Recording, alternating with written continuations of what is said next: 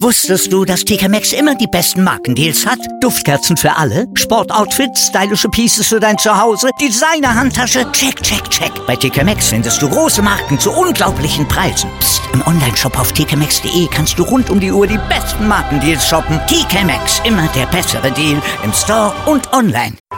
Sportplatz mit Malta Asmus und Andreas Thies. Alles rund um den Sporttag auf meinsportpodcast.de. Die deutsche Showdown-Elite rüstet sich für den sportlichen Kampf um die deutschen Meistertitel im Einzel und die werden in diesem Jahr erstmals nach einem neuen Modus ausgetragen in einem Ligasystem mit anschließender Playoff-Phase, um es ganz kurz zusammenzufassen. Aber ein bisschen genauer und mehr ins Detail gehen wir natürlich jetzt auch hier im Sportplatz auf meinsportpodcast.de mit unserer Showdown-Expertin Ellie Osewald, die selber natürlich auch in den Kampf um den Titel mit eingreifen wird. Hallo Ellie. Hallo Malte. Ja, ein Ligasystem habt ihr jetzt am Start in diesem Jahr. Das wird also die Grundlage für die Entscheidung über die deutschen Meister dann bei den Männern und Frauen sein. Warum war eine Reform nötig? Warum habt ihr euch jetzt entschlossen, das Ganze in einem Ligasystem mit Playoff-Phase auszutragen? Naja, ob es nötig war, weiß ich nicht, aber ähm, es gibt so verschiedene äh, Faktoren. Die letzte deutsche Meisterschaft ging von Donnerstag bis Sonntag. Das heißt, die Spielerinnen und Spieler mussten anreisen, aber auch die Schiedsrichter. Sprich, äh, man musste Urlaub nehmen, man musste mehr Geld in die Hand nehmen, weil eben eine Übernachtung mehr. Das ist so ein ganz großer Kostenfaktor, der eine Rolle gespielt hat. Jetzt das neue System wird ähm, in den finalen Spieltagen nur noch von Freitag bis Sonntag sein, also günstiger. Ähm, die Qualifikationsturniere letztendlich waren aufwendig, weil es in manchen Regionen sehr viele Spieler und Spielerinnen gab. Da ist dann, hat dann so ein Turnier auch von Freitag bis Sonntag stattgefunden, so nur eine Quali, wo du wieder ähm, Schiedsrichter bezahlen musstest.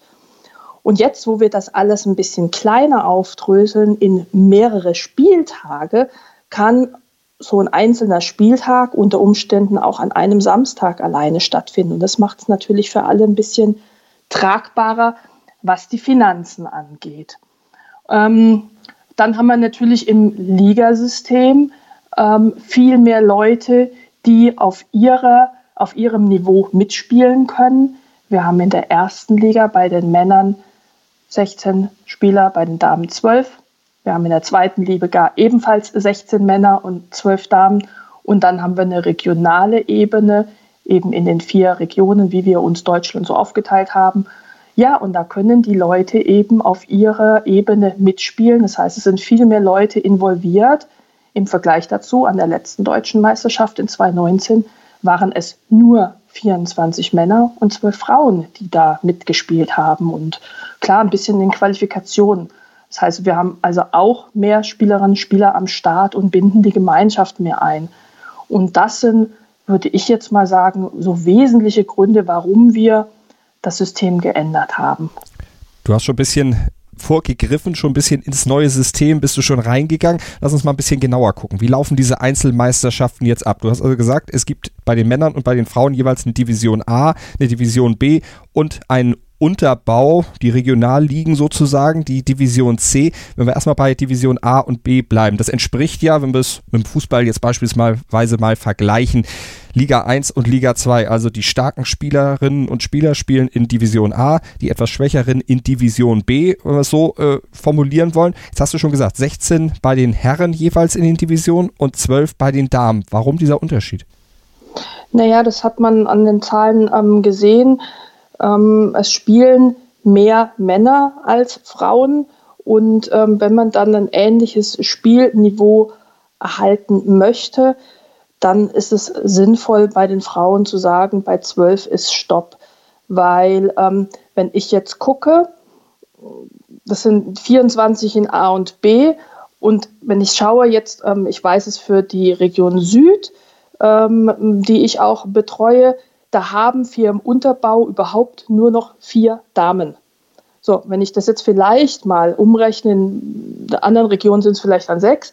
Ja, also wenn wir da ähm, gesagt hätten, wir hätten zwei 16er-Gruppen gemacht, dann hätten wir gar keinen Unterbau gehabt und gar keine Auf- und Abstiegsmöglichkeiten von B runter und in B hinein. Das ist eigentlich der Grund, warum die Zahlen unterschiedlich sind, so aus meiner Sicht. Dann lass uns noch mal ein bisschen weiter ins Detail gehen. Also diese 16 bei den Männern beziehungsweise 12 bei den Frauen in den Divisionen spielen dann ja, über verschiedene oder mehrere Wochenenden in einem gewissen Zeitraum bis April, wo dann das große Finale steigt. Ähm, letztlich jeder gegen jeden. Und aus diesen Ergebnissen wird dann die Tabelle letztlich gebildet, von der die ersten acht sich dann für die K.O.-Runde qualifizieren. Ja, so in etwa, genau. Also wenn wir jetzt einfach mal, wir bleiben mal bei der Division A der Herren, die 16 Männer, da haben sich eben von der deutschen Meisterschaft ähm, ähm, acht qualifiziert und die anderen acht über eine Qualifikationsrunde aus der letzten Saison. Und diese 16 spielen jetzt insgesamt an drei Spieltagen. Am ersten Spieltag treffen sich acht, am zweiten Spieltag treffen sich die anderen acht und am dritten Tag kommen alle 16 zusammen und jeder hat ja jetzt sieben Spiele gehabt, muss also an diesem dritten Spieltag noch acht Spiele spielen, um eine Tabellenrunde gespielt zu haben. So, und dann haben wir eine 16er Ergebnistabelle. Und an diesem dritten Spieltag werden dann eben Viertelfinale, Halbfinale und Finales auch direkt noch gespielt, sodass wir an diesem dritten Spieltag, wo alle da sind, den deutschen Meister küren können. Und im Grunde genommen ist es analog bei den Damen, nur eben mit zwölf. Da habe ich zwei Sechser-Spieltage und am Schluss kommen alle zwölf Damen zusammen, parallel zu den Herren sodass wir nächstes Jahr in Frankfurt haben wir dann quasi die deutsche Meisterschaft der Damen und Herren mit dem abschließenden Spieltag. Und dann nach diesem Ligasystem schließt sich dann also die Playoff-Phase an, die K.O.-Runde, wo dann die besten acht jeweils einziehen, also quasi ein Viertelfinale dann ausspielen. Und zwar nach dem Modus, der erste der Liga spielt gegen den achten, der zweite gegen den siebten und so weiter, um dann auch quasi so eine Art Setzliste dann für dieses Playoff-Rennen dann zu haben. Ja, aber ähm, dieses, dieses Playoff, diese ähm, Spiele finden an diesem dritten Spieltag direkt auch statt. Ne? Da treffen wir uns von Freitag bis Sonntag. Am Freitag und Samstag werden die Tabellen fertig gespielt und am Samstag werden auch schon diese Viertelfinales gespielt, genau wie du es gesagt hast, Erster gegen Achter, auch bei den Damen.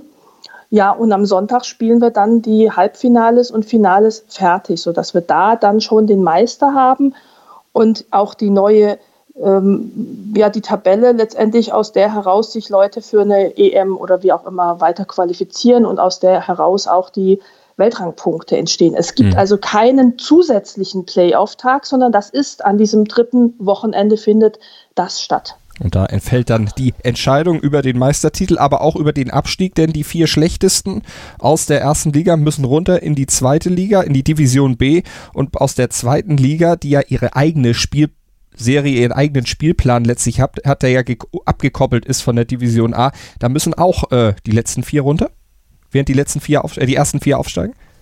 Ja, ähm, das unterscheidet sich auch wieder von Damen und Herren. Also bei den Damen, äh, bei den Herren steigen jetzt dann Ende April vier Männer ab in Division B und aus Division B steigen auch vier auf.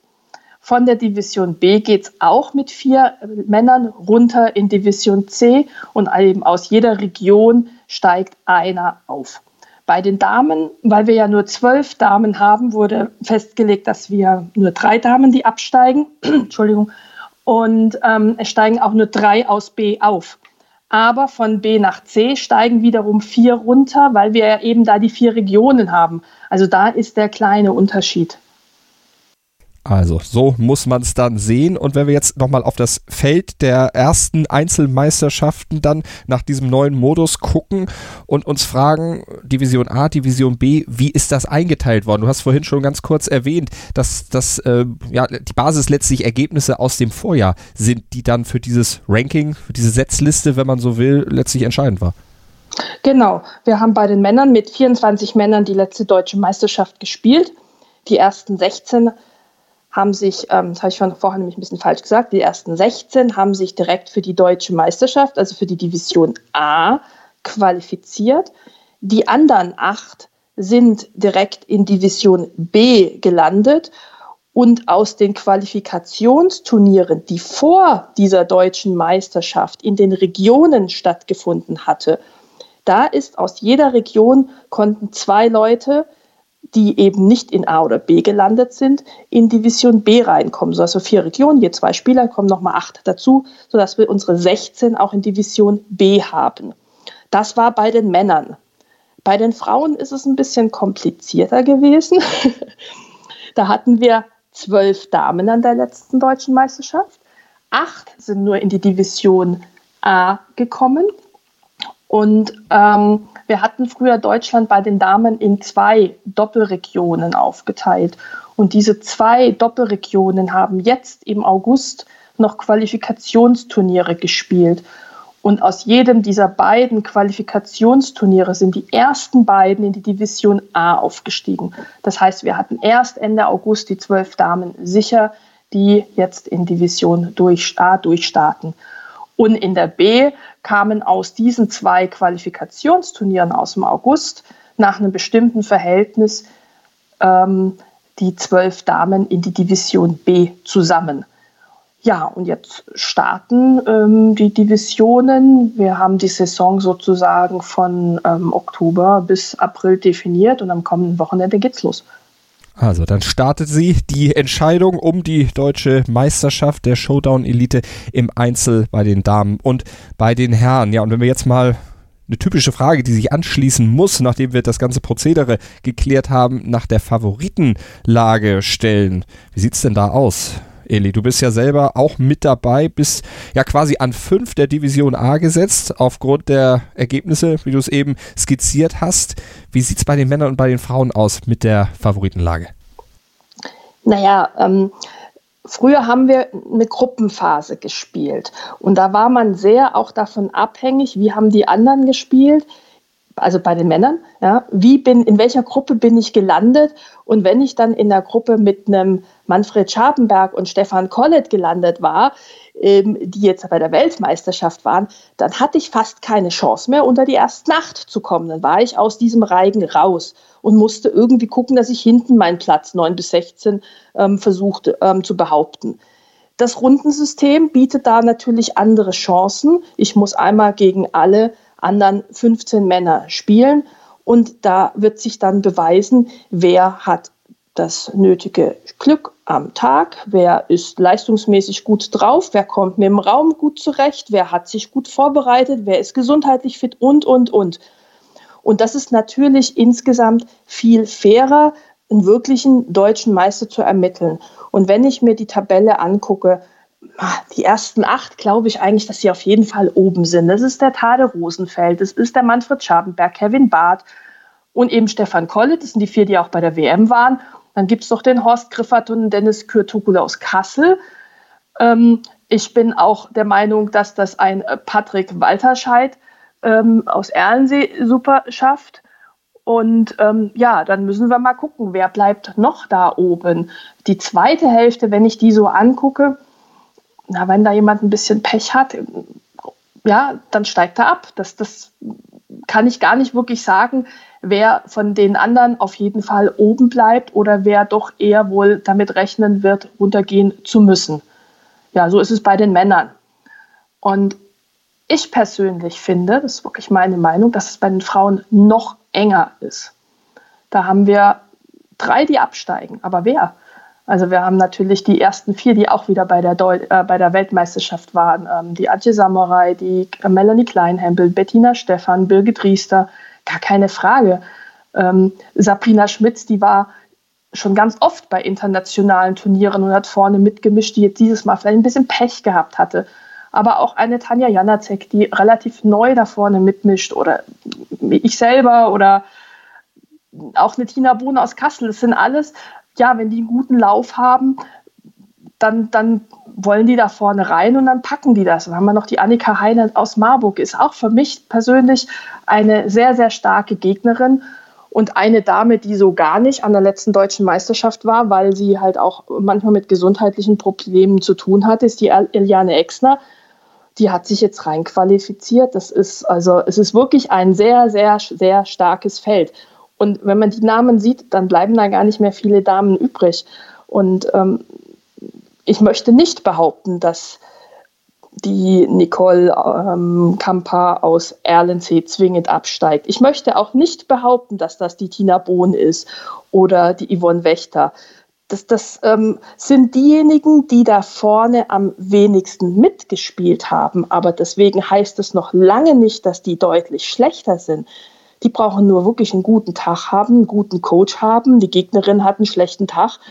Ja, und bist du ein bisschen krank, spielst deine fünf Spiele an dem Wochenende schlechter und du bist raus. Also das ist extrem eng. So ist Sport. Es kann letztlich alles passieren und entsprechend wird es eine ja, spannende Saison, diese Premierensaison mit dem neuen Modus in der Einzelentscheidung um die deutsche Meisterschaft bei den Damen und bei den Herren im Showdown. Wir bleiben dran am Thema, natürlich hier im Sportplatz auf meinsportpodcast.de, halten euch auf dem Laufenden und sagen wieder vielen Dank an Elli Osewald. Gerne doch. Wusstest du, dass TK Maxx immer die besten Markendeals hat? Duftkerzen für alle, Sportoutfits, stylische Pieces für dein Zuhause, Designer-Handtasche, check, check, check. Bei TK Maxx findest du große Marken zu unglaublichen Preisen. Psst. im Onlineshop auf tkmaxx.de kannst du rund um die Uhr die besten Markendeals shoppen. TK Maxx, immer der bessere Deal im Store und online. Was zum Teufel, du Bastard? Du bist tot, du kleiner Hundeficker. Und dieser kleine Hundeficker, das ist unser Werner. Ein ganz normaler Berliner Kleinstkrimineller, der dann aber im Knast das Ding seines Lebens dreht. Una Fantastica Risetta Perla Pizza. Er klaut seinem Zellengenossen ein Pizzarezept. Aber nicht irgendeins.